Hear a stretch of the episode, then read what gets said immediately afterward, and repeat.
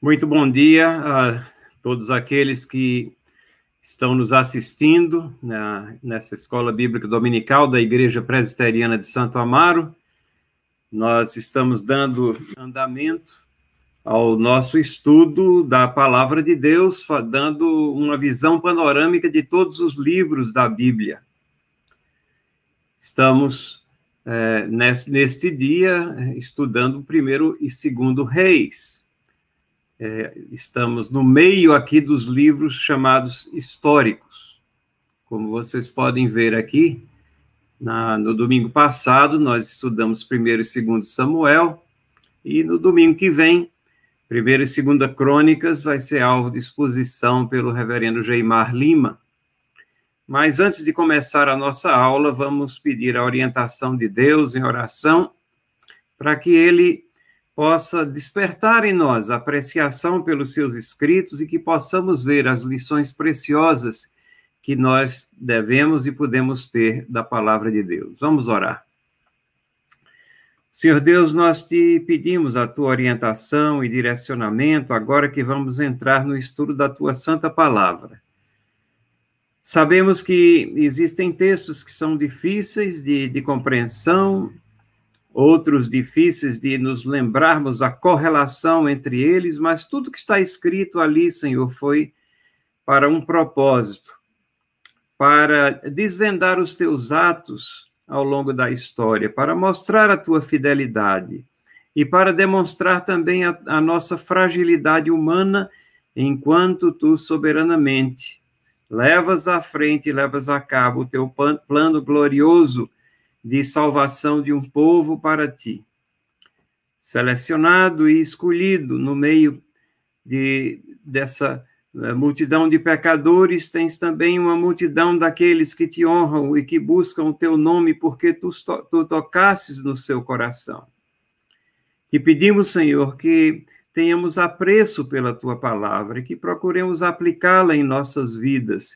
E agora ensina-nos, através do exame desses dois livros aqui, é, que contam a história dos reis de Israel e de tantos problemas, mas também tantas bênçãos e tantas demonstrações de como tu és misericordioso e bondoso para conosco. Perdoa os nossos pecados, em nome de Jesus. Amém. Queridos irmãos e irmãs, é, depois do êxodo no, Egito, a narrativa lá do Antigo Testamento, ele se concentra na Terra Prometida. E, obviamente, essa Terra Prometida, ela teria que ser conquistada, e foi é, conquistada, e nós, vemos, nós vimos a descrição disso daí nos livros de Josué, principalmente, e depois as as diferentes batalhas é, sofridas pelo livro de Juízes, um período onde não havia rei em Israel, mas os povos que ainda viviam nessa terra, eles sempre estavam ali guerreando, afligindo o povo de Deus, porque eles haviam descumprido, descumprido também diversas determinações que Deus havia dado, principalmente lá no livro de Deuteronômio, como eles deveriam proceder nessa conquista da Terra Prometida. Tivemos oportunidade também de examinar o livro de Ruth, que se encontra inserido ali no livro dos Juízes, e é uma espécie de oásis de demonstração de grande amor, de fidelidade, de como Deus mantém a, a linhagem daquele que haveria de vir, do Messias prometido. E, na realidade, essa é a história de todo o Antigo Testamento, é a história é, de Cristo Jesus, a história dos seus é, ancestrais, de como Deus preserva essa linhagem, e não é diferente nesses livros que nós vamos abordar.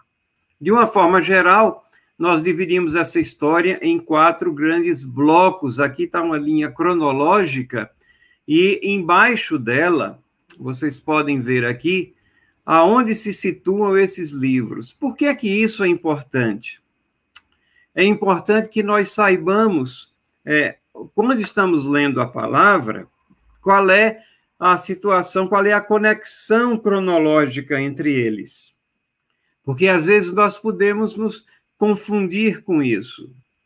E aqui nós temos, né, nos livros históricos, aqui, Josué, Juízes, Ruth, depois, é, primeiro, segundo Samuel, primeiro Reis, segundo Reis, primeira Crônicas, segunda Crônicas, depois um outro bloco com segundo Reis e segunda Crônicas, e finalmente, depois é, do ano mais ou menos é, 510, por aí, Esdras, Neemias e Estero, pegando a ocasião do exílio já, é, provavelmente no, no ano é, 570, por aí, já temos histórias aí relacionadas nesses livros de Esdras, Neemias e Esther. Então, são quatro blocos. O primeiro fala de conquista e posse das doze tribos. O segundo bloco, a monarquia unida. Nós vamos ver o que é isso aqui, a monarquia unida, na realidade, já começamos a ver quando estudamos primeiro e segundo Samuel,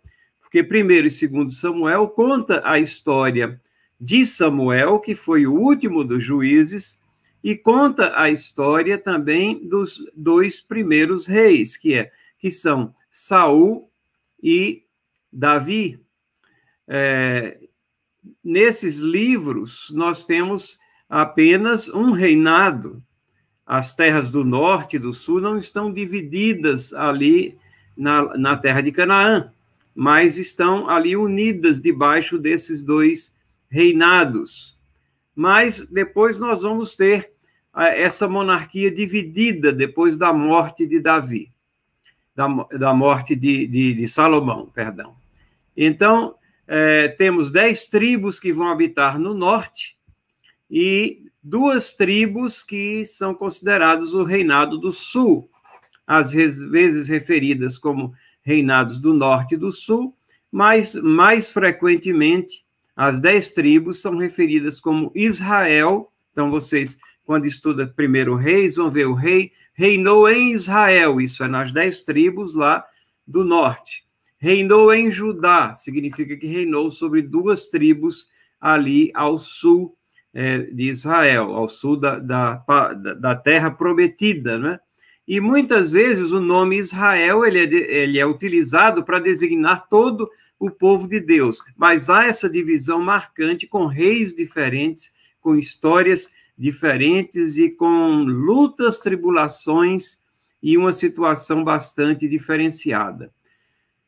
Tanto as terras do norte quanto as terras do sul, elas são invadidas e são é, levadas em cativeiro e há uma dispersão e um é, exílio, principalmente na, no reino de Judá, e Israel também uma, uma dispersão é que não houve assim nenhum retorno formal, apenas esporádico, de algumas pessoas, de algumas famílias. Mas é, isso se processa depois no quarto bloco, onde nós temos descrições aqui dos livros de Esdras, Neemias e Esther. Por que, que, é, que é importante nós termos essa olhada geral aqui desses livros históricos? Porque tudo o que acontece no Antigo Testamento está compreendido no Pentateuco, nos primeiros cinco livros, ali que são uma descrição bem específica até a conquista, e depois tudo aquilo que nós lemos, os livros poéticos foram escritos nesse período, os profetas escreveram nesse período, a história dos reis está compreendida é, nesse período. Então, tudo aquilo que acontece não está na nossa Bíblia, é cronologicamente depois dos livros de Reis e Crônicas, mas está inserido nessa história aqui, nesse período, porque a partir do, do ano 400 a.C., nós temos aquilo que chamamos dos 400 anos silenciosos, não existe voz profética em Israel. Então, como é importante nós termos essa visão de como é distribuída essa história em eh, Israel. Agora, eh, os profetas e reis, eles estão todos inseridos nesses blocos aqui.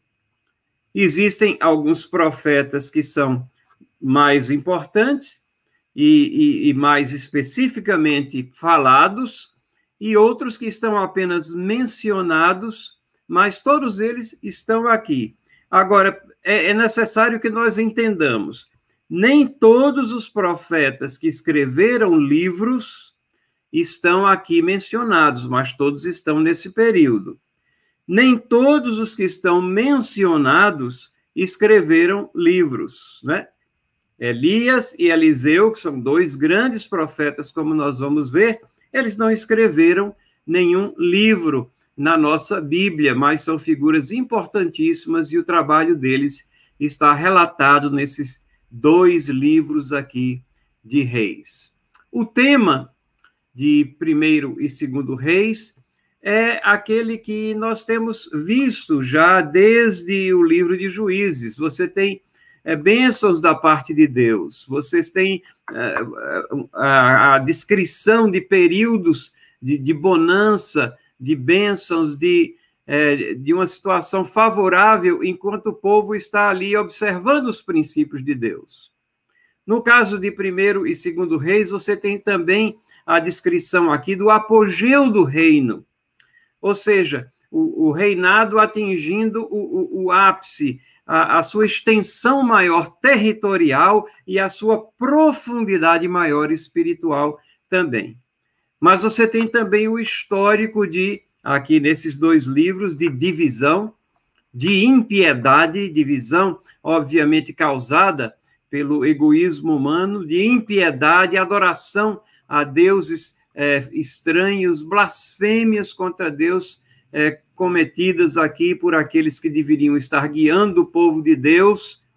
E então, vozes proféticas que falam contra essas coisas, castigo da parte de Deus, tudo isso aqui está compreendido nesses dois livros de Reis. A propósito, esses dois livros na Bíblia hebraica, eles se constituem um livro só, né? Livro dos Reis. E na nossa Bíblia é dividido seguindo a Septuaginta em primeiro e segundo reis. Como o livro de Samuel também é um livro só, e na nossa Bíblia está dividido em dois livros. O autor e a data desses livros não está especificado. Há uma tradição e um, uma, um certo consenso nessa tradição de que talvez tenha sido escrito em torno de 560, 550 pelo profeta é, Jeremias. E ele, ele faz, há uma razão para isso, né? É, por exemplo, quando você pega segundo Reis, o final, os versos finais lá de segundo Reis, eles são idênticos ao que está escrito em Jeremias 52, 31 a 34. Então, essa é uma das indicações que Jeremias ele fez esse arremate mas, é, obviamente, que é, Jeremias fez uma compilação de várias coisas que haviam sido escritas antes dele. Eu destaco dois versículos chaves aqui para nossa lembrança. Um em Primeiro Reis, que é essa promessa aqui feita a Salomão por Deus. Se andares perante mim, como andou Davi teu pai, com integridade de coração, com sinceridade para fazer segundo tudo que te mandei, e guardares os meus estatutos e os meus juízos, então confirmarei o teu trono de teu reino sobre Israel para sempre. Como falei acerca de Davi, teu pai, dizendo: Não te faltará sucessor sobre o trono de Israel. Ao mesmo tempo, esse verso aqui é uma exortação firme da parte de Deus e bem clara de que o andar tinha que ser em inteireza, integridade de coração, com sinceridade para fazer as coisas que Deus manda. E aqui nós temos também uma questão é, que é uma, uma promessa mais próxima, não te faltará sucessor, nós vamos ver isso, mas também uma colocação aqui remotamente fazendo alusão à ascendência do Messias prometido. É na preservação dessa linhagem de Davi que virá Cristo Jesus, o Messias prometido. E é Jesus Cristo, né, como nosso profeta, sacerdote e rei, que no, seu, no que diz respeito à sua natureza humana, ele descende de Davi, ele é chamado filho de Davi. Isso aqui é apenas um cumprimento das promessas de Deus na vida, na pessoa de Salomão e de seus descendentes também. Em segundo Reis, nós vemos também esse mesmo aspecto. Porque depois que o reino do norte, o reino de Israel, havia sido já é, praticamente é, destruído e as pessoas é, extraídas da terra, aqui nós lemos: Porém, o Senhor não quis destruir a Judá por amor de Davi, seu servo, segundo a promessa que ele havia feito, de lhe dar ele sempre uma lâmpada a seus filhos. Então, essa descendência haveria de ser é, preservada para que a ascendência de Cristo fosse preservada.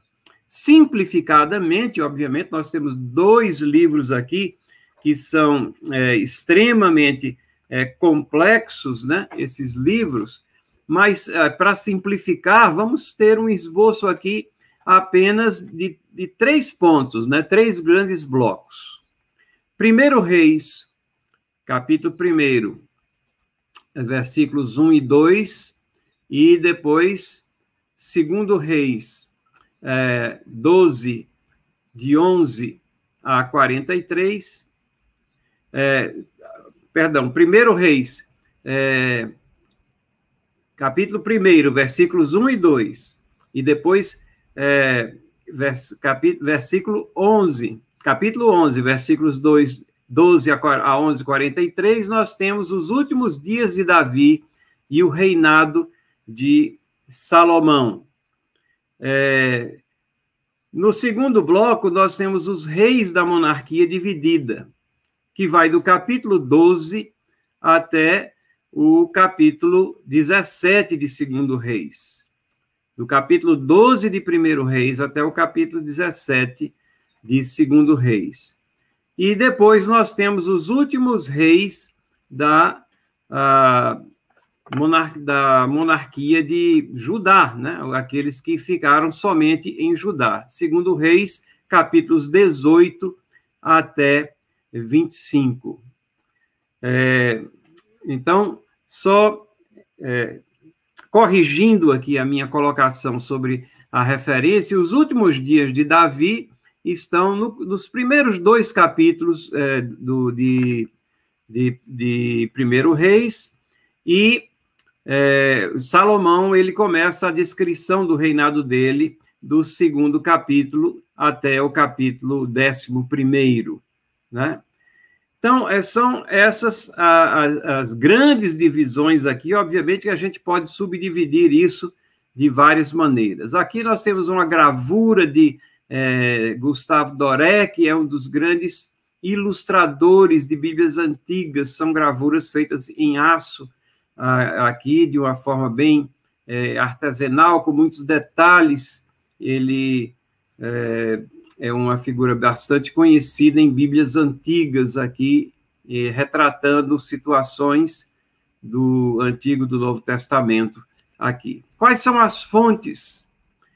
Bom, nós dissemos que os livros são formalmente anônimos, apesar de nós acharmos que Jeremias é possivelmente aquele que escreveu.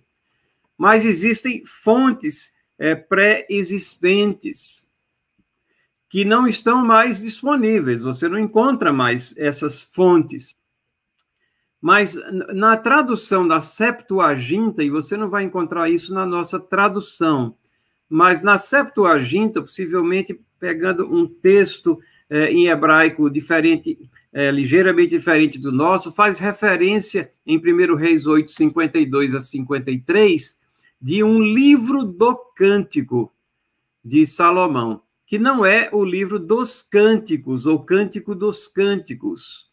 Seria um outro livro que teria, possivelmente, esses mil e cinco cânticos que nós temos o registro na nossa tradução lá no capítulo 4, versículo 32, que Salomão escreveu. Existe é, um outro trecho aqui também que fala o livro da história de Salomão, lá em 1 Reis 11, 41. E diz assim: não está escrito no livro da história de Salomão, ou seja, quem estava escrevendo Reis estava utilizando isso como fonte. Existem várias referências ao longo desses livros, é, dizendo assim: por acaso isso não está escrito no livro da história dos reis de Israel? E nessas referências aqui, nós temos alguns exemplos disso. Na realidade, 18 vezes isso ocorre. Como também, semelhantemente, quando está falando do reino dividido, você tem é, 15 vezes essa menção. Não está escrito, porventura, isso no livro da história dos reis de Judá? Então, provavelmente eram uma espécie de, de atas assim, eh, onde ah, os registros oficiais ali estavam e aquele que escreveu teve acesso a essas fontes. Não é nosso propósito é, extrapolar esses dois livros, mas se nós fôssemos até é, é, Crônicas, é, 1 Crônicas 9, 29, nós vamos ler é, num só versículo aqui, três fontes aqui. O livro da história de Natã, o profeta, ou a profecia de Isaías, o Silonita, ou o, as visões de Ido, o vidente, que escreveu sobre é, Jeroboão. Então, são três fontes adicionais que não estão aqui no livro dos reis, mas que possivelmente tenham servido também. Cada rei tinha os seus anais, tinha as suas histórias e tinham essas compilações também, que eram ali é, registros que foram utilizados para escrever livros, os dois livros dos reis. E, quando eles descrevem os reis aqui, nós vamos ver é, dois modelos principalmente. Com relação ao rei de Israel, você sempre vai encontrar assim: no ano tanto de tanto de Fulano, rei de Judá, Cicrano, rei de Israel, começou a reinar. Então, vocês notam a amarração é, eles amarram o início do reinado do rei de Israel no ano do rei de Judá. E aí é, diz quantos anos ele durou o reinado, de onde ele reinou, porque no, no, em Israel eles reinavam de diferentes lugares ali. Há uma avaliação que a gente pode dizer avaliação teológica, se eles fizeram o que era bom ou mal aos olhos do Senhor. E no caso dos reis de Israel, já antecipo, não teve um que estivesse debaixo da categoria daqueles que fizeram o que era bom é, aos olhos do Senhor. Todos eles foram reis condenáveis aos olhos de Deus. Teologicamente, eles foram é, condenáveis porque eles adoravam deuses estranhos e eles estavam em não conformidade com os princípios e com a lei de Deus. A fonte, às vezes, é mencionada, aquelas que eu disse, livro da, do, da história dos reis de Judá, do, da, do, de Israel, né? aqui nós estamos falando dos reis de Israel, e é, quando eles morreram e quem sucedeu. No que diz respeito aos reis de Judá, é semelhante também o registro. Diz assim: no ano tanto de tanto de Fulano, rei de Israel. Vejam como fica uma referência cruzada. Os reis de Judá são referenciados a, aos reis de Israel. Quando é que eles reinaram? Em que ano estava o reinado de Israel? Então, dá o nome do rei, rei de Judá, começou a reinar. Normalmente diz com quantos anos começou, e há uma peculiaridade. É, é, na grande maioria das vezes, você tem o nome da mãe dos reis de Judá. Lembrando que é através dos reis de Judá que a linhagem de Davi está sendo carreada até o Messias prometido. Às vezes a fonte é mencionada, fala-se da morte e sucessão. Então, esse é um modelo recorrente aqui que nós vamos encontrar nos livros. Os personagens principais, nós temos aqui é, primeiro Reis, Salomão, né? o maior rei da monarquia unida. Obviamente tem os últimos anos de Davi, mas só pensando alguns. Os dois reis que dividiram aqui, Roboão no sul, Jeroboão no norte, é, Asa, Judá, fiel a Deus, Elias, o profeta, o ministério poderoso, sob intensa perseguição, e Acabe, rei de Israel, o pior rei de Israel, né? O nome dele já diz, né? Acabe com isso, né? Não é mais é isso que significa não em hebraico, mas o, o, o, o livro de Primeiro Reis acaba com Acabe, né? É, ele vai ah, os dias finais deles estão ali e em Segundo Reis tem o registro detalhado da morte dele. Segundo Reis, nós temos Jorão, rei de Israel, que Deus consegue várias vitórias. Eliseu, o profeta, você vê que agora há um outro profeta que é proeminente. Ele tem também um poderoso ministério sobre muitos reis. Jeú, que é um, um rei bem especial, porque ele é rei de Israel e ele é ungido por Eliseu. E naquela ocasião, os reis de Israel ali, eles não estavam nem ligando para essa questão de unção do profeta ali. Os, as, os que estavam em Judá é que estavam mais sintonizados com a, a observância ou não né, das leis de Deus. Nós temos Oséias em Israel, que está, ou Joás em Judá, Judá, antes disso, que é o mais jovem, que, que foi alçado à condição de rei. Oséias, Israel, que é o último antes do exílio, e do exílio de Israel, e Ezequias, rei de Judá, que tem um reinado extenso e ainda prolongado, assim, no, numa intervenção é, bem explícita da parte de Deus. Josias, né, que é ah, aquele que redescobre a lei é, e é considerado um dos maiores reis. Ele é elogiado no texto bíblico de Segundo Reis aqui. Vamos aqui entrar agora em alguns detalhes aqui. Primeiro, começando logo no início. Primeiro Reis, capítulo 1, versículo 1 até o capítulo 2, versículo 11. O que é que nós temos aqui? nós temos a transição. Os últimos dias de Davi estão aqui detalhados. E aqui nós temos um Davi que já está velho, envelhecido. E o, ele se ocupa aqui em estruturar a sucessão e em estruturar também a construção do templo.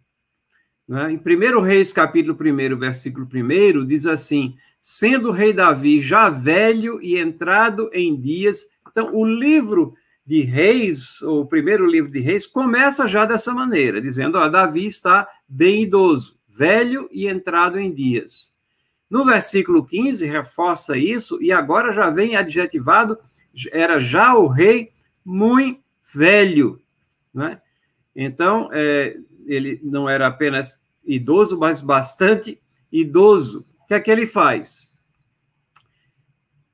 Se a gente lê só Primeiro Reis, a gente vai achar que ele estava acamado a maior parte do tempo, não estava fazendo muita coisa, mas quando a gente lê Primeiro Crônicas, os capítulos 23 a 29, que são paralelos a, a esses, a esses dias, últimos dias de Davi, nós vamos ver que ele estava estruturando também as questões básicas da construção do templo, ao ponto em que ele não somente ele, ele forma a estrutura administrativa do templo que Salomão iria construir, mas ele entrega a planta do templo a Salomão. Então, isso é, mostra a extensão do trabalho de Davi. Né? Aqui, é, preparando tudo, ele não tem a condição dada por Deus de construir, isso caberia ao seu descendente, mas ele prepara todo o terreno.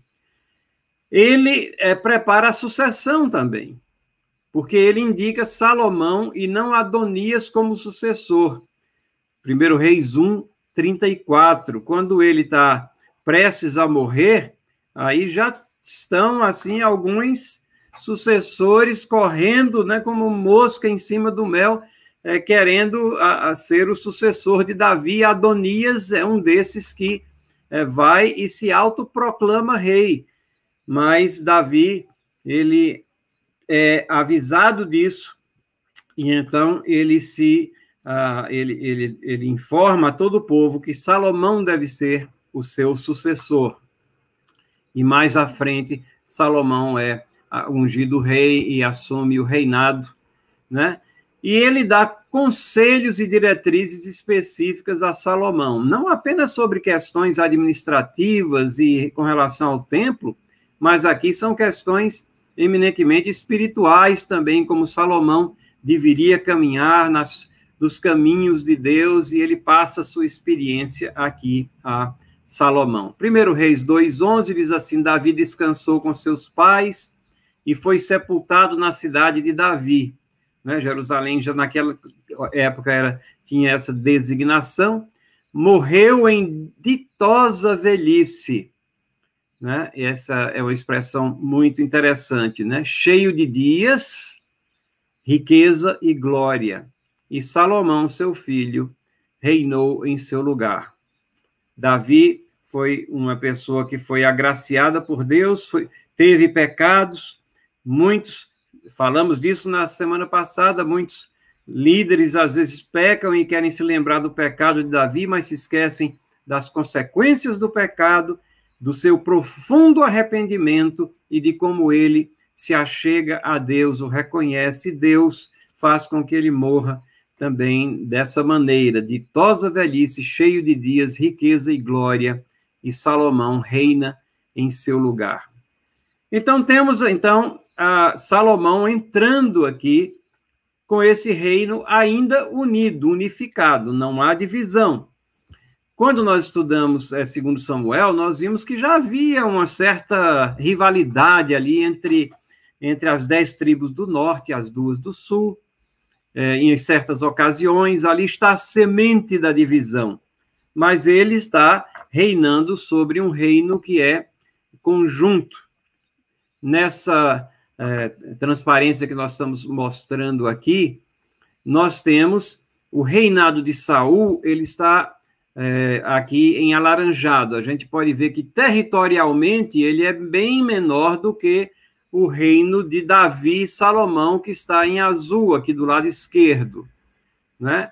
O reino de Davi e Salomão vai bem mais abaixo no sul e lá em cima é, ele chega até a, a Síria e, e tem uma peculiaridade no reino de Salomão, é que ele tem territórios que são controlados por ele, ou seja, ele tem reis nessas áreas verdes aqui em cima, mas que pagam tributo a ele. Isso vai até o rio Eufrates lá em cima.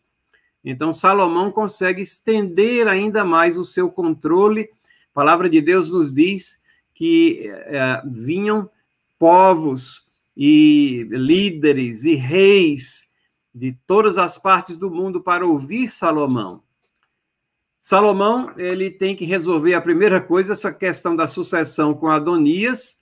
Ele recebe as diretrizes finais de Davi, como nós vimos no capítulo 2 do primeiro Reis, arruma a casa, e nós não vamos entrar nos detalhes do que é arrumar a casa, porque envolvia aqui também é, a, a morte daqueles que estavam usurpando o trono também. Casamento, ele casa com a filha de Faraó, começa aqui já um caminhar que não é bem dentro da, não era dentro das diretrizes de Deus, era, era uma das coisas que vieram fazer a Salomão a se desviar no, no final. Mas ele tem um pedido a Deus. Deus diz que ele pode pedir o que ele é, quiser e ele é, pede a Deus sabedoria. Ele não pede nada a Deus, nada mais além do que sabedoria. E Deus diz a ele: Por que você me pediu sabedoria? Conhecimento e sabedoria, na realidade, é assim que Deus fala. Conhecimento e sabedoria, que é a aplicação correta do conhecimento. Ele dará também a ele um nome a ser respeitado, riquezas e, e esse território amplo que nós estamos vendo aí. E logo nesse início, nós temos uma demonstração dessa sabedoria naquele incidente onde duas mulheres vêm aqui, cada uma uh, dizendo que o filho é dela, porque uma havia perdido o filho e uma dizia: Não, o que sobreviveu é meu. E então ele diz: Não, vamos reparti-lo ao meio para que cada um faça um pedaço. E a mãe verdadeira corre e diz: Não, de jeito nenhum, dê a ela para não matar a criança, revelando assim quem era a verdadeira mãe. Nesses dias que nós estamos vivendo, onde o instinto maternal, até o instinto maternal, ele está sendo suprimido pelo pecado, e nós vemos, às vezes, mães calarem com relação à violência praticada contra seus filhos, como é, traz luz aqui ao nosso entendimento o que é um verdadeiro amor de mãe é, Salomão estrutura a sua monarquia, nós temos todo o capítulo 4 falando qual é a estrutura administrativa aqui, os capítulos 5 a 7 de 1 Reis falam da construção do templo, de todos os detalhes e também de outras obras, na realidade, do, do palácio real que ele fez em paralelo ao templo. A dedicação do templo está no capítulo 8, e capítulos 9 a 10 vão falando da abrangência territorial desse reinado, e o capítulo 11 registra essa queda em pecado, uh, ele é levado por aquela situação de é, envolvimento com tantas mulheres do seu harém e várias delas que adoravam outros deuses. Uma grande questão aqui é a seguinte: Salomão se arrependeu? Porque uh, o livro de Reis termina assim abruptamente, né, com Salomão em pecado. Será que ele, ele se arrependeu? E há um certo consenso de que ele, ele se arrependeu sim, porque a história de Salomão ela não termina aqui. Apesar de aqui nós termos sucintamente o registro da sua, eh, da, da, do seu reinado, de, da sua vida e da sua morte, mas nós não podemos esquecer que Salomão é, é o autor de Cântico dos Cânticos, de Eclesiastes, de, do livro de Provérbios, ou da grande maioria, ou coletor né, da, da, e escritor do, do livro de Provérbios e coletor de grande parte daqueles provérbios. Dois salmos foram escritos por Salomão, 72 e 127. A palavra de Deus diz que a Bíblia é escrita por homens santos que foram escolhidos pelo Espírito Santo. E o livro de Eclesiastes é tido por muitos, nós vamos estudar uh, rapidamente o livro de Eclesiastes mais à frente, mas o livro de Eclesiastes é uma, uma declaração da futilidade da vida, futilidade das riquezas, das coisas dessa terra, e como somente em Deus há abrigo, e como nós temos que nos lembrar de Deus em todas as ocasiões. E muitos olham o livro de Eclesiastes como sendo aquela expressão profunda de arrependimento de, se, de alguém se achegando a Deus. E não podemos esquecer que o próprio Cristo fala de Salomão e dizendo que aqui está quem é maior do que Salomão. Será que ele se compararia a alguém que, que, é, que é ímpio? Logicamente que ele estava falando a consideração que Salomão tinha entre os israelitas, mas era indevida essa consideração que os israelitas tinham a Salomão. Então, com toda probabilidade, Salomão deve ter é, se arrependido é, perante todas essas evidências que nós estamos é, citando aqui. O templo é algo muito especial aqui. Né? Ele é descrito lá em 1 Reis, capítulo 6, versículos 7 e 4. Edificava-se a casa com pedras lavradas na pedreira, de maneira que nem martelo, nem machado, nem qualquer outro instrumento de ferro se ouviu na casa enquanto estava sendo edificada. Então, vejam, vejam a, a qualidade do trabalho e a precisão do, do trabalho. Eram pedras que eram lavradas remotamente, trazidas, e elas se encaixavam. Não havia som de martelo de pedra. Fala também de Irão. Irão era alguém que havia sido recrutado por Salomão, diz ele era filho de uma viúva da tribo de Naftali, e fora seu pai o homem de Tiro que trabalhava em bronze. Ele era cheio de sabedoria, de entendimento, de ciência para fazer toda sorte de obras de bronze. Este veio ter com o rei Salomão e executou todas as suas obras. Então, nós vemos aqui que é, as coisas belas, boas desse mundo, elas procedem de Deus. Toda verdade é verdade de Deus. Irão não era um, um israelita é, é no, no, que diz respeito a, a, a, na totalidade de sua pessoa, não é? é porque o, o pai dele era de Tiro, mas ele foi trazido aqui para fazer a obra na casa do Senhor. Mas o que eu quero chamar a atenção aqui é que na construção do templo você tem tudo isso aqui envolvido: planejamento, arquitetura, engenharia, metalurgia, trabalho em cobre. E isso tem várias implicações acadêmicas aqui. O uso de ciências exatas, matemática, física, química, habilidades artísticas, o nível era superior à média, era de excelência. O templo, no capítulo 8, que é a dedicação do templo, descreve ele como sendo um símbolo e um testemunho. Ele era algo majestoso para a glória de Deus. E foi Salomão que construiu o templo. É um selo de aprovação no que as pessoas podem produzir de belo também. Para nossa lembrança, essa lição diversas habilidades, diversas profissões podem e devem ser utilizadas para a glória de Deus. Mas o reino se divide, né? E agora nós temos o reino dividido, e aqui está o reino do norte de Israel e o reino de Judá. Ele já está encolhido aqui, ele não tem a extensão que tinha no reinado completo. Ele vai só até Cades Barneia e o reino de Judá.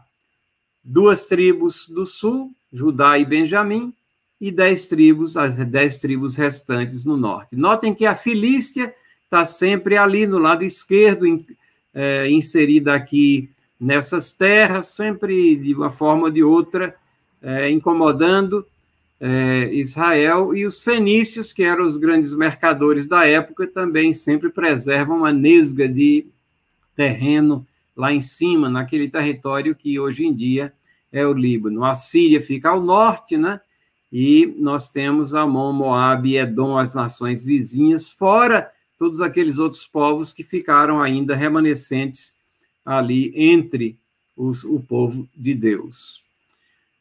Uma visão teológica aqui de primeiro e segundo reis. O reinado de Salomão, na realidade, é um paradigma para toda nação, porque o reinado dele começa com obediência e muitas bênçãos, mas termina em desobediência, idolatria e dissolução. E vários reis é, começaram e terminaram é, dessa maneira. E no tempo dos juízes, nós já vimos isso daqui também. Então, mostra, mais uma vez, a gente reforça a fraqueza humana e a fidelidade de Deus. Mas não nos enganemos, mostra também que o pecado tem consequências drásticas. Cada rei aqui que é descrito é avaliado com relação à sua fidelidade pactual. Sem exceção, os reis do norte, em Israel, eles foram avaliados como quebradores do pacto e maus em suas ações.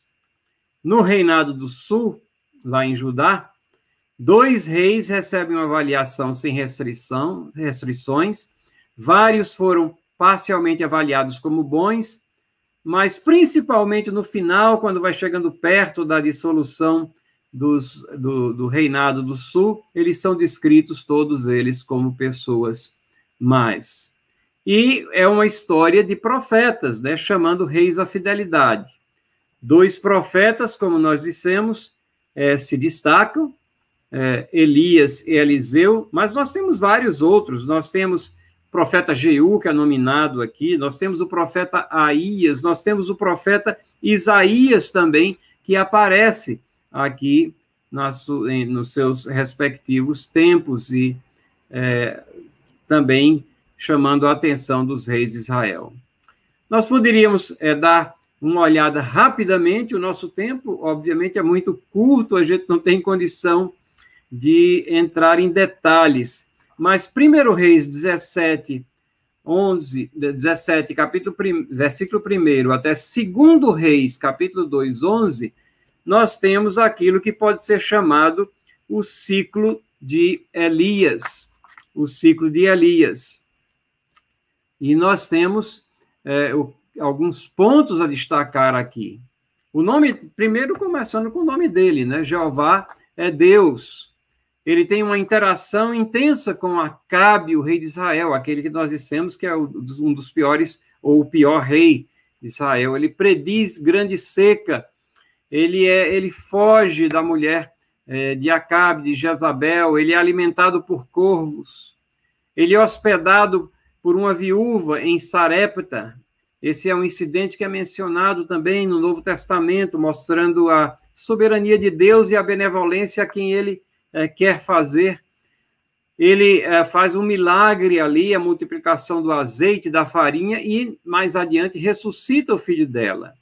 E um dos textos que mais chamam a atenção é o desafio que ele faz aos profetas de Baal no capítulo 18 de 1 Reis. Foge de Jezabel para Oreb, é alimentado por anjos, esconde-se numa caverna. Deus fala a ele, não no vento, não no trovão, mas na tranquilidade. É, no, na nossa, no nosso texto diz no Cício, é, que é aquele momento de tranquilo, onde tem uma, uma brisa suave. E o lamento de Elias dizendo: só eu fiquei aqui é, fiel a Deus. Ele diz: não, Elias, tem sete mil que não dobraram os joelhos a Baal. Quantas vezes nós achamos né, que somos é, aqui solitários e estamos, é, somos os únicos que estamos é, querendo seguir a Deus, não nos esqueçamos que Deus tem um remanescente fiel em todas as situações, em todas as eras, em todas as ocasiões, não foi diferente naquela situação. Ele interage com Acasias, 1 Reis 22, 52 a 2, e uh, 1 Reis 22, 52 e 2 Reis 1, 18, e é trasladado em carro de fogo. Elias não há registro do seu uh, falecimento e enterro aqui. Né? Ele é trasladado num carro de fogo, é uma situação dramática, quando ele já tem o seu sucessor, que é exatamente Eliseu. Isso está lá registrado em 2 Reis, capítulo 2, versículo 11. Como eu disse, 1 Reis 18, 22 a 39 traz esse registro aqui, e eu não vou ler porque o nosso tempo, como eu disse, é, é curto, mas veja, ele diz que só eu fiquei dos profetas do Senhor, e os profetas de Baal são 450 homens. Vou só pensar aqui alguns textos. Os profetas de Deus haviam, vários profetas haviam sido mortos por ele, pelo reinado de Acabe e Jezabel, né? principalmente Jezabel era uma mulher muito má, e então é, eles se congregam naquele é, altar, ele desafia e diz: Vamos fazer aqui um sacrifício e vocês clamem ao Deus Baal e é, vamos ver se ele vai mandar fogo do céu. Eu não, não vou colocar fogo, vocês invocam o Deus de vocês e eu invoco o nome do Senhor. O, o Deus que responder por fogo, esse é o que é o Deus verdadeiro. E aí o povo que estava ali testemunhando disse: Isso é uma coisa boa. E aí eles vão e clamam, e é, diz o texto, da manhã até o meio-dia, e aí no, no, versículo 27, Elias diz: clamar em altas vozes, porque ele é Deus. Pode ser que esteja meditando, né? ou atendendo às necessidades, e o termo aqui é bem forte, né? As necessidades fisiológicas dele, ele estava zombando com o Deus dele, na realidade. Talvez ele esteja viajando ou dormindo e vai despertar. E eles aí clamavam mais ainda, em altas vozes, se retalhavam com facas, com lancetas, até derramarem o sangue. Né? Então, eles vertiam o próprio sangue ali para tentar fazer com que houvesse uma resposta e ela não veio. Então, Elias restaura o altar do Senhor, porque aquele outro era de Baal, que estava em ruínas, providencia um sacrifício ali, é, e lá, pulando para o versículo 37, da, lá, responde-me, Senhor, responde-me, para que esse povo saiba que tu, Senhor, és Deus, e que a ti fizeste retroceder o coração deles. Então caiu fogo do Senhor, consumiu o holocausto, a lenha, as pedras, a terra e ainda lambeu a água que estava no rego, porque ele havia jogado água em cima para que não houvesse nenhuma contestação de que era um milagre de Deus. O que, vendo todo o povo, caiu de rosto em terra e disse: O Senhor é Deus, o Senhor é Deus. Ou seja, Jeová é Deus, Jeová é Deus. E tudo isso mostra o que é uma falsa religiosidade né, nesse confronto aqui. Veja, é, cinco pontos aqui. Similaridade. A religião dos profetas de Baal era falsa, mas ela pode ser bem similar à verdadeira. Estavam ali procurando fazer um sacrifício igual. Cristo avisa sobre o surgimento de falsos profetas. Né? Às vezes o linguajar é verdadeiro, o clamor está ali. Espetacularidade, ela pode ser bem espetacular. Você tem Elias de um lado e tem 450 profetas do outro lado, 450 líderes contorcendo-se, golpeando-se, gritando toda sorte de artimanhas para rebanhar os fiéis ali. E isso contrasta com a simplicidade da religião verdadeira encontrada no coração do remanescente fiel. Popularidade, a religião falsa é bastante popular, Aparentemente aqui toda nação estava seguindo aqueles falsos profetas, porque é, o sentimento de Elias aqui, quando ele só eu fiquei dos profetas do Senhor, é real. E nós vemos que todo mundo procura popularidade, o conforto da maioria. Sinceridade, você pode se espantar, mas sinceridade é porque os praticantes da falsa religião muitas vezes são sinceros. É verdade que existem charlatões, aproveitadores, mas quando nós lemos esse relato bíblico, nós vemos que eles acreditavam no erro que pregavam, chegavam até a se retalhar para um Deus que não existia, né? Mas é enganosa, enganosidade, cega as pessoas. Os praticantes estavam cegos, mentes estavam fechadas, nunca admitiram a derrota e o final é a destruição da alma, que nós venhamos a nos precaver da falsa religiosidade.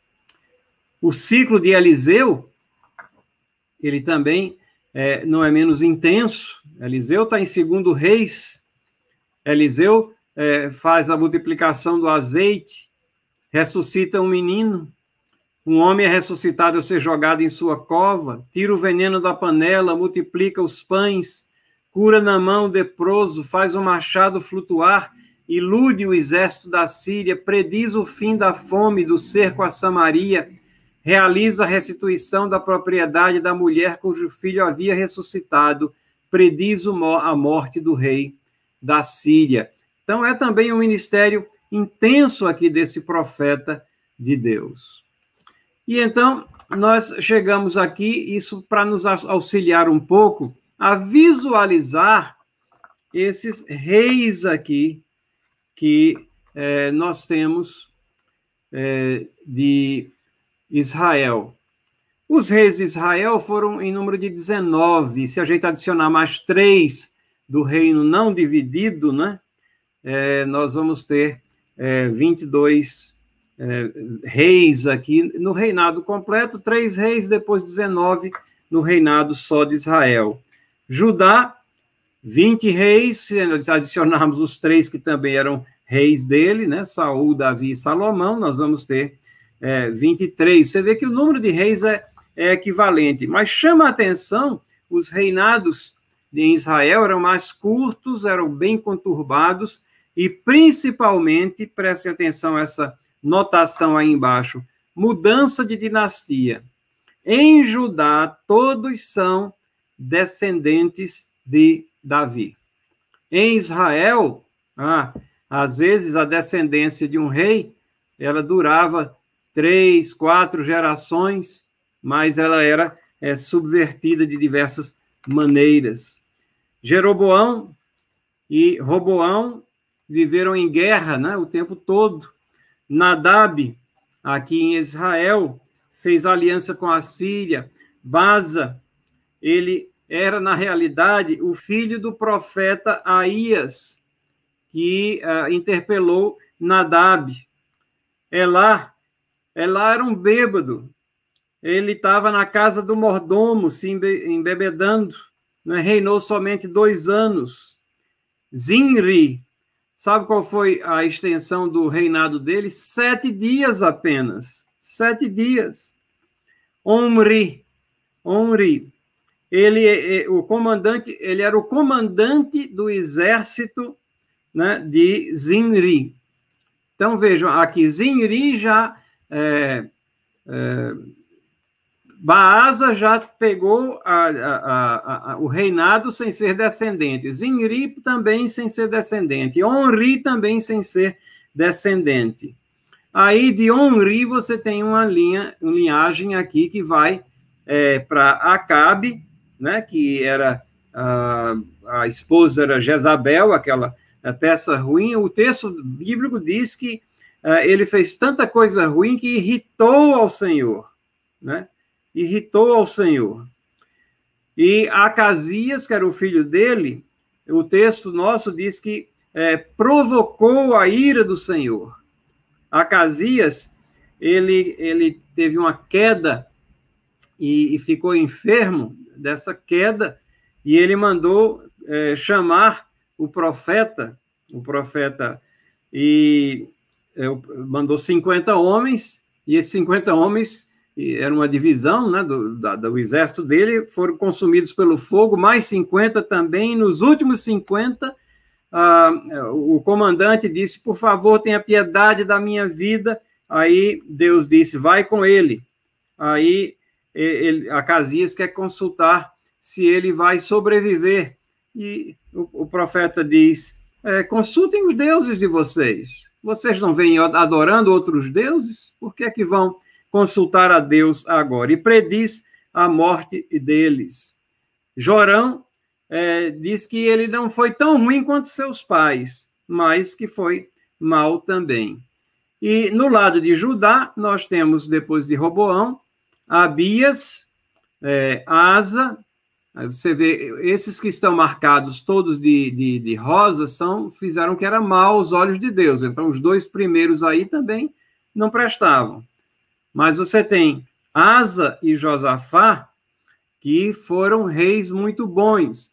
E uma coisa que a gente deve mencionar, eles, diz o texto, que eles é, é, se, é, se livraram é, dos prostitutos cultuais. Esses eram é, é, homens que se prostituíam cultualmente de acordo com a prática religiosa que insultava a Deus naquelas regiões. Então, eram coisas assim horríveis que eram praticadas é, sob a cobertura, o manto da é, religião. Georão, ele venceu os Edomitas, Acasias, ele tem o mesmo nome de Acasias aqui de Israel. Então, por isso que o livro de, de, de primeiro e segundo reis é, de, é difícil, às vezes, a gente entender. Você tem um rei de Judá numa época e um rei de uh, Israel numa outra época com o mesmo nome, né? mas são pessoas diferentes. Tem nomes, às vezes, que são bem similares também, mas é, é, são pessoas é, diferentes. E essa referência cruzada. É, nós temos é, aqui Jeú. Jeú foi ungido por Eliseu. Essa é a peculiaridade que a gente é, se referiu no começo. ao contrário dos outros reis, Deus mandou Jeú, a Eliseu a Jeú, para ser ungido, para que ele derrotasse os adoradores de Baal. Mas diz o texto lá, ele não teve cuidado de se manter nos caminhos do Senhor. Então, mesmo tendo sido escolhido, pensado por Deus, Jeoacás foi dominado pelos sírios e Jeoás foi, é, Eliseu foi para ele e perguntou se ele conseguiria uh, vencer os sírios. É, Elias disse: vai e, e, e, lança suas flechas que você tem na aljava. E ele tinha lá é, cinco flechas, ele lançou só três. Então, em vez de, de lançar todas as flechas, e por isso a vitória dele foi reduzida do que poderia ter sido.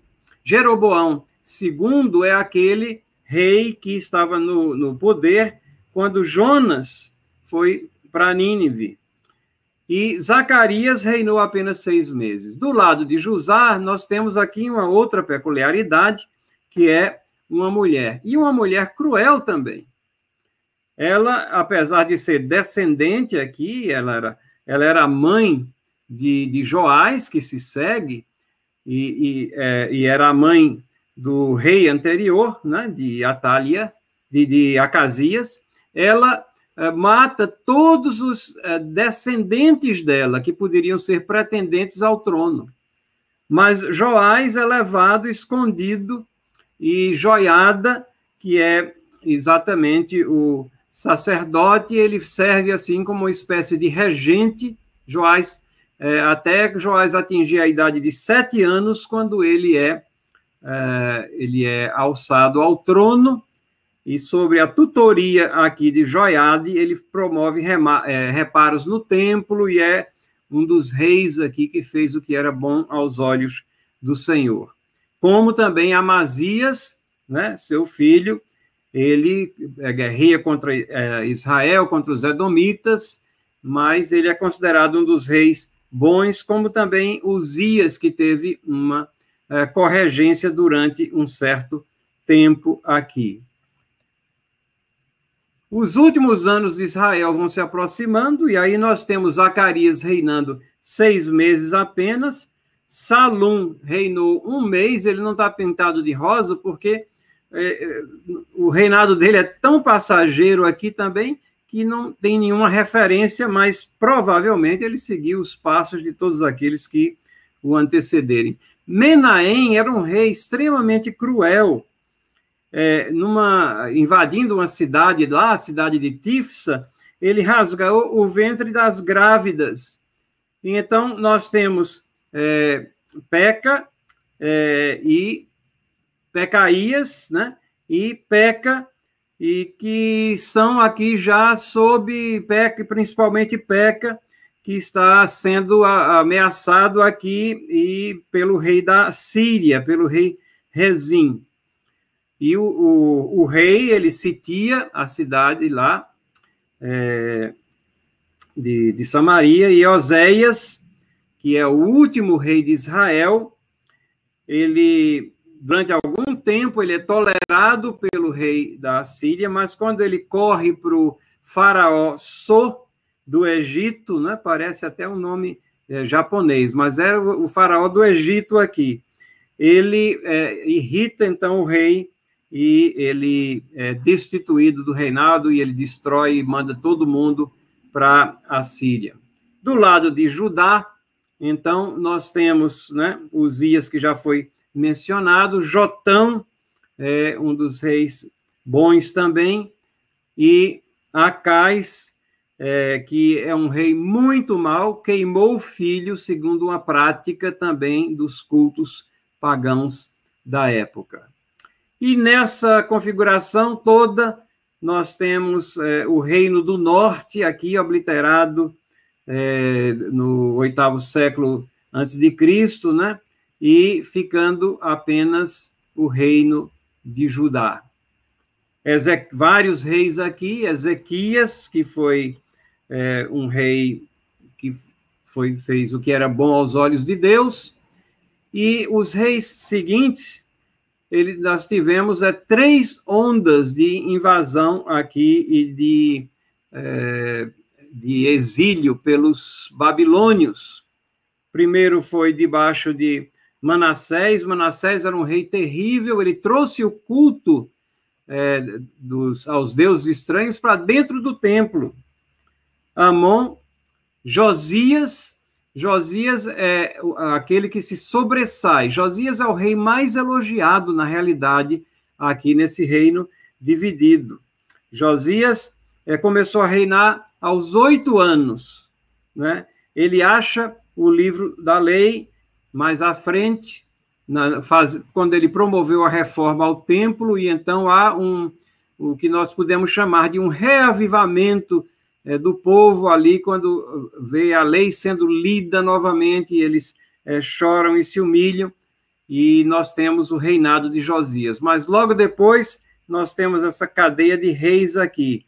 Geocais, que é preso por Faraó, Jeoaquim, que é extorquido por Faraó, e Joaquim, que tem o cerco da Babilônia, e Zedequias, é, que é o último rei e que é levado cativo em 586 aqui, os, é a última leva de cativeiro que, para a Babilônia. Depois disso, há um rei é, obscuro aqui, Gedalias, que foi colocado pelos babilônios, mas ele foge essa linhagem porque, na realidade, Judá agora está em exílio. Perante tudo isso, nós vemos que um remanescente sempre vai sobreviver.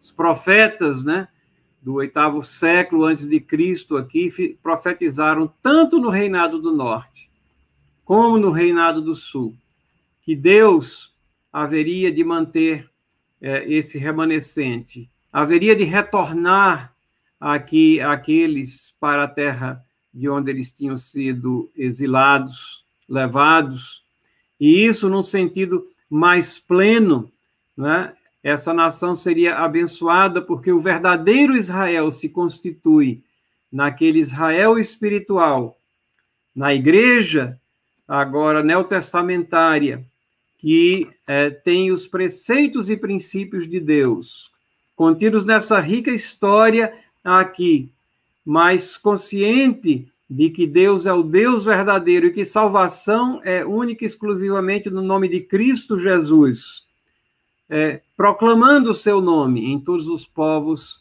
tribos, raças e nações, num, num império que é extremamente maior, mais amplo do que aquele que Salomão, em toda a sua glória, teve. Então, o que é que nós podemos aprender já caminhando para a nossa conclusão aqui de primeiro e segundo reis? Primeiro, que Salomão, em todo o seu esplendor, né, ele foi filósofo, escritor, compositor, botânico, biólogo, teve grande fama internacional. Ele não chega aos pés do Rei dos Reis, e é o próprio Cristo que diz: Eis aqui quem é maior do que Salomão. O reinado de Cristo Jesus não tem limite. E é o reinado no coração do seu povo, mas também o reinado que abrange povos de todas as raças, tribos e nações. Muito mais do que Salomão podia sonhar ou imaginar naquele momento. E é um reinado que não tem impiedade, mas é um reinado que tem vitória no final. Se Deus é por nós, quem será contra nós? Nós somos vitoriosos na pessoa de Cristo Jesus. E é um reinado que se estabelecerá é, para sempre, e teremos e reinaremos com Ele em novos céus e nova terra. Então, a abrangência de Cristo Jesus, com todos esses tipos humanos que o precederam, ela tem uma amplitude infinitamente superior. Segunda coisa, na, na vida, na, nessa peregrinação que nós estamos, o que importa é o que está aqui repetidamente colocado nesses livros, primeiro e segundo reis. É fazermos o que é reto aos olhos do Senhor e evitar o que é mal perante os olhos do Senhor. Isso se aplica a todas as pessoas, desde os mais humildes até aos reis. E terceiro, vemos que profetas poderosos como Elias e Eliseu, eles é, tiveram um ministério né, extremamente um ministério de poder poderoso. Mas Cristo Jesus é o supremo profeta. E isso, Lucas 24, 19, traz muito claro: varão profeta, poderoso em obras e palavras diante de Deus e de todo o povo. O que é referido também em Atos 2:22, Jesus aprovado por Deus diante de vós com milagres, prodígios e sinais, os quais o próprio Deus realizou por intermédio dele entre vós. Jesus é o nosso profeta, sacerdote e rei. E quarto, o pecado é uma ameaça sempre presente, mas a misericórdia de Deus se derrama abundantemente e ele não esquece as suas promessas. Ele não esqueceu as suas promessas nesses dias conturbados, confusos de todos esses reis procurando seus próprios interesses, às vezes guerreando, achando que a luta deles era contra carne e sangue, nós sabemos que a nossa luta é contra principados e potestades, contra as forças espirituais que é, procedem do maligno. Mas o pecado está sempre presente, é uma ameaça nas nossas vidas. Deus falou a Caim: o pecado jaz à porta, mas cumpre a ti dominá-lo. E essa é a mesma advertência e exortação que nós temos que nós possamos aprender com essa história, tentar entender essa questão, às vezes um pouco confusa, com tantos nomes semelhantes até e é, iguais em algumas vezes aqui no livro dos reis, esse entrelaçamento de datas, essa cronologia, mas que no fim das contas conta essa história da graça, da misericórdia, do poder de Deus. Que Deus nos abençoe. Na próxima semana, primeira e segunda crônicas, será a exposição que nos trará o reverendo Geimar Lima. Vamos orar. Ajuda-nos, Senhor, a entender a tua palavra, a ter confiança em ti. Cuida de nós, da nossa saúde, dos nossos passos e principalmente da nossa saúde espiritual Dá-nos comunhão contigo intensa, solidariedade para com os nossos irmãos e para com as pessoas que têm necessidade. Perdoa os nossos pecados, perdoa-nos porque somos falhos e somos frágeis, precisamos de ti. Abençoa a tua igreja, abençoa o teu povo, em nome de Jesus. Amém.